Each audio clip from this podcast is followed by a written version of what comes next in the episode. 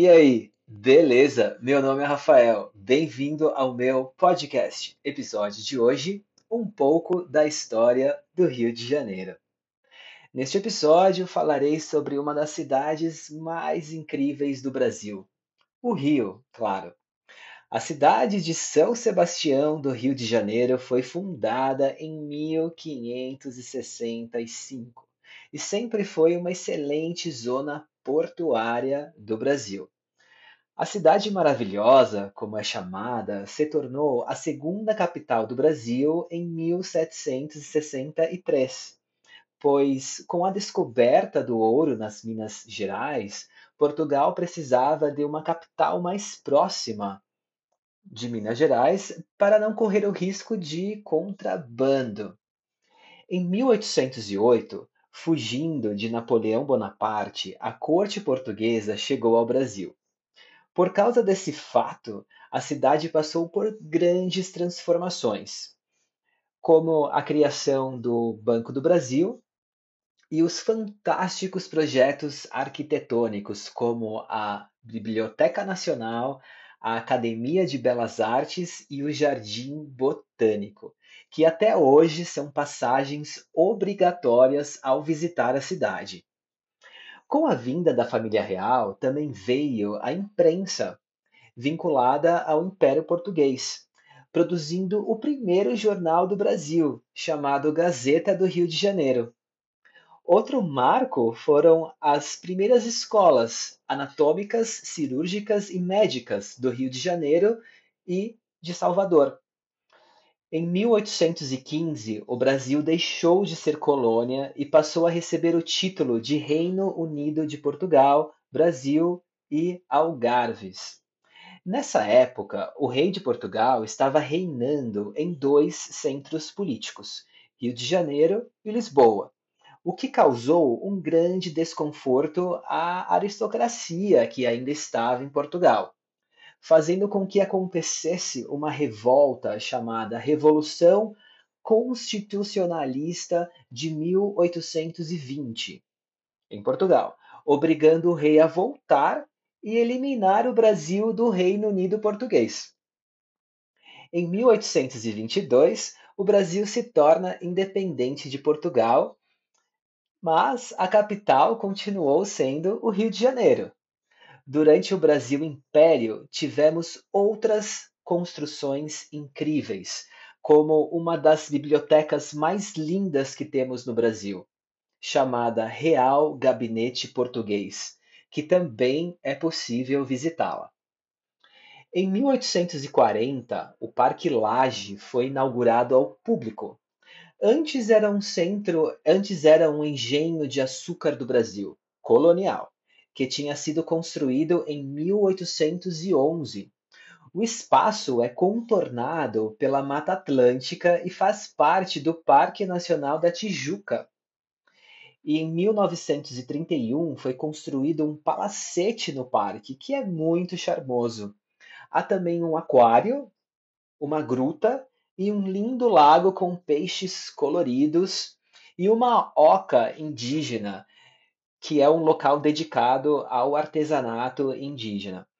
Caso queira, por meio desse parque, você pode chegar ao Corcovado, que é onde fica a famosa estátua do Cristo Redentor. Mas se prepara, a trilha dura mais de duas horas. O projeto do Cristo Redentor era muito antigo em 1859, quando um padre francês pensou na ideia. Mas a ideia somente pegou nos 100 anos de independência no Brasil, em 1922, como uma celebração. A ideia era fazer com o dinheiro dos católicos e não com o dinheiro do governo houve uma grande arrecadação que hoje daria quase 10 milhões de reais. E alguns fatos curiosos sobre essa majestosa estátua do Cristo Redentor. O coração dele mede 1,30 metro e trinta. Os braços abertos do Cristo foi proposital para remeter o formato de uma cruz ao vê-lo de corpo todo. O monumento possui quase 40 metros de altura. E é a Igreja Católica que é responsável pela manutenção da estátua do Cristo. E o Cristo está a 710 metros de altura. O último baile do Império aconteceu dia, dias antes da proclamação da República, na Ilha Fiscal, no Palacete Alfandegário, que foi construído sete meses antes do fim do Império, em 1889. Hoje, o local pertence à Marinha Brasileira e é um belo complexo cultural, repleto de histórias, com uma passagem belíssima do mar e da cidade. Outro ponto interessante da cidade é o famoso bairro de Santa Teresa. As ruas ainda são de paralelepípedos. O clássico é você percorrer o bairro pelo bondinho amarelo, que é um trenzinho que percorre as ladeiras do bairro. O bondinho foi inaugurado em 1896 e é considerado um dos cartões postais da cidade. Pelo bairro você conhecerá casarões antigos, arte de rua e o Parque das Ruínas, que era o antigo palacete. O Lago das Neves, que é muito agradável e se parece com um centrinho de uma cidade pequena. E o Largo dos Guimarães, onde tem o fervo todo, com vários barzinhos que tocam samba e a atmosfera do local é maravilhosa. Em 1912 foi inaugurado o Bondinho do Pão de Açúcar, que é um teleférico que te leva de um morro ao outro. A altura é de quase 400 metros do nível do mar. A vista de cima é magnífica. Às vezes há show de artistas brasileiros e internacionais no parque. E claro, na parte de cima para você apreciar a vista assistindo ao show. Em 1960, o Rio de Janeiro uh, deixou de ser a capital do Brasil, porque a ideia era criar uma cidade política. E essa ideia era muito antiga também, mas somente se concretizou no fim dos anos 50 pelo presidente Juscelino Kubitschek. Deve ter sido difícil aos políticos deixarem a bela cidade do Rio e irem para uma cidade no meio do deserto, sem mar, sem beleza natural.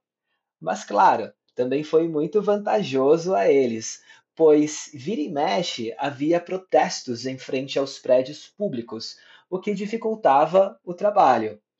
Brasília já foi planejada com a ideia de deixar um espaço político isolado da cidade. Em 1950 foi inaugurado o famoso estádio do Maracanã para a Copa do Mundo do mesmo ano.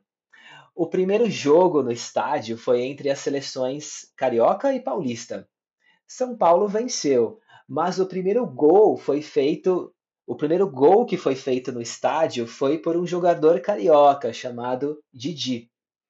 Na noite anterior à abertura, houve um jogo entre os engenheiros e os operários que trabalharam na construção do estádio. Na época, tinha sido o maior estádio do mundo, com capacidade de 200 mil pessoas, mas no decorrer dos anos foi mudando. Nos anos 2000, com a reforma, a capacidade passou para 100 mil. Em 2014, para a Copa do Mundo, que teve uma outra reforma, reduziu a capacidade para 78 mil pessoas. Um dos lugares recém-reformados da cidade e arquitetonicamente muito interessante é o Largo do Boticário. O local já existia desde 1831, que era como se fosse uma espécie de vila. Mas a definição que vemos é, da casa é de 1920. Lá nesse Largo do Boticário há bares e centros de exposições, além de um hotel.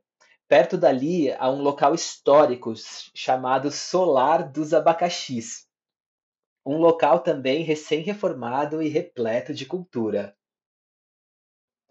Ao andar pelos bairros do Flamengo e Botafogo, você verá uma infinidade de casarões do século passado.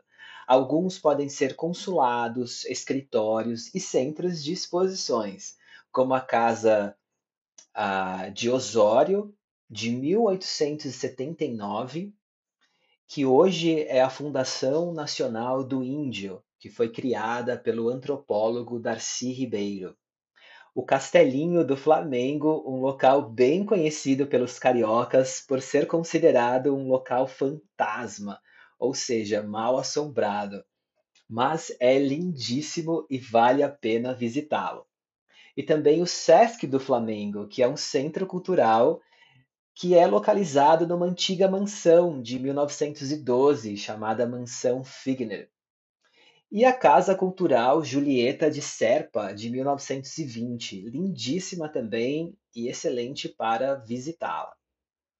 O bairro de São Cristóvão, na zona norte do Rio, é conhecido como um bairro imperial do Rio de Janeiro, pois Dom João VI escolheu o local para morar em 1810. Hoje em dia é possível visitar a residência e o parque chamado Quinta da Boa Vista. A primeira linha de telefone da, da América Latina tinha central nesse bairro, mas foi durante o Brasil Império. Há também o Museu de Astronomia no bairro, em um lindo casarão, entre outros museus, todos relacionados com a época do Brasil Império, ou seja, época em que o Brasil era um país monarca com rei e rainha. A zona portuária da cidade é praticamente nova por causa das Olimpíadas e da Copa do Mundo. O bairro foi totalmente revivido em 2014 a 2016 e lá é possível observar a pequena África, que é um local que era conhecido como Cais do Valongo, onde uma boa parte dos escravizados chegavam de África. Um fato curiosíssimo é que em 1996 uma família decidiu reformar sua casa, mas a casa era do século XVIII, na zona portuária. Os trabalhadores da reforma descobriram supostos restos humanos localizados abaixo da casa. Após uma investigação da polícia e especialistas, foi descoberto que ali era um tipo de cemitério chamado Cemitério dos Pretos, que era um grande túmulo comum onde jogavam os corpos dos escravizados que chegavam sem vida ao Rio de Janeiro.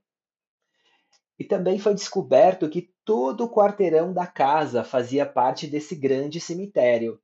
Hoje o local é, são, é um centro de exposição e tem um circuito muito interessante que os turistas podem fazer e é extremamente cultural. De acordo com o site Brasil de Fato, a estimativa é que tenham sido enterradas entre 20 a 30 mil pessoas.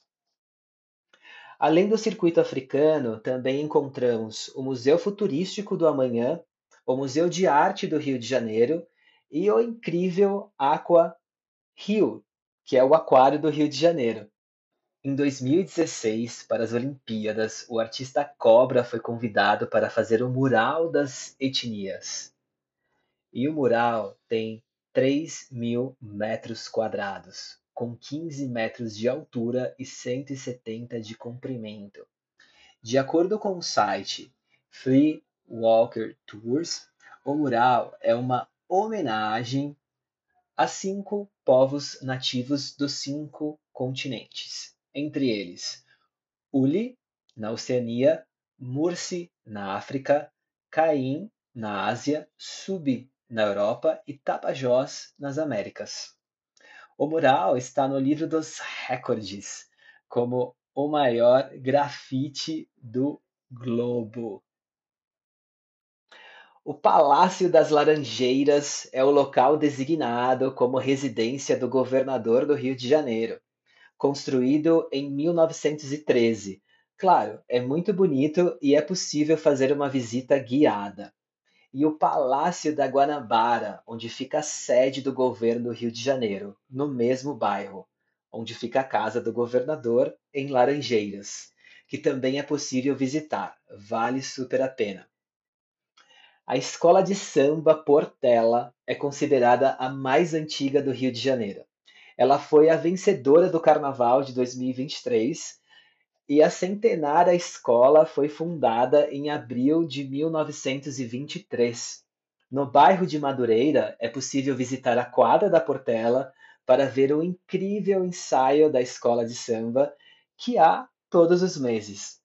Aconselho também a assistir o incrível documentário chamado A Velha Guarda da Portela, apresentado pela cantora Marisa Monte.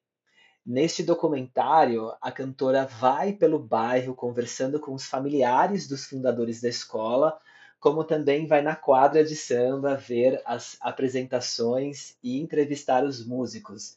É imperdível. Bom, o Rio de Janeiro é completo. Não é somente um local de praias belíssimas, mas também é repleto de histórias do Brasil e da cidade maravilhosa, claro. Bom, vou ficando por aqui, espero que você tenha gostado. Recomendo que volte novamente a escutar este episódio junto com a transcrição para um melhor entendimento e que você fique com um gostinho de querer visitar essa cidade que é fantástica. Bom, eu vou ficando por aqui. Valeu! Muito obrigado. Tchau, tchau.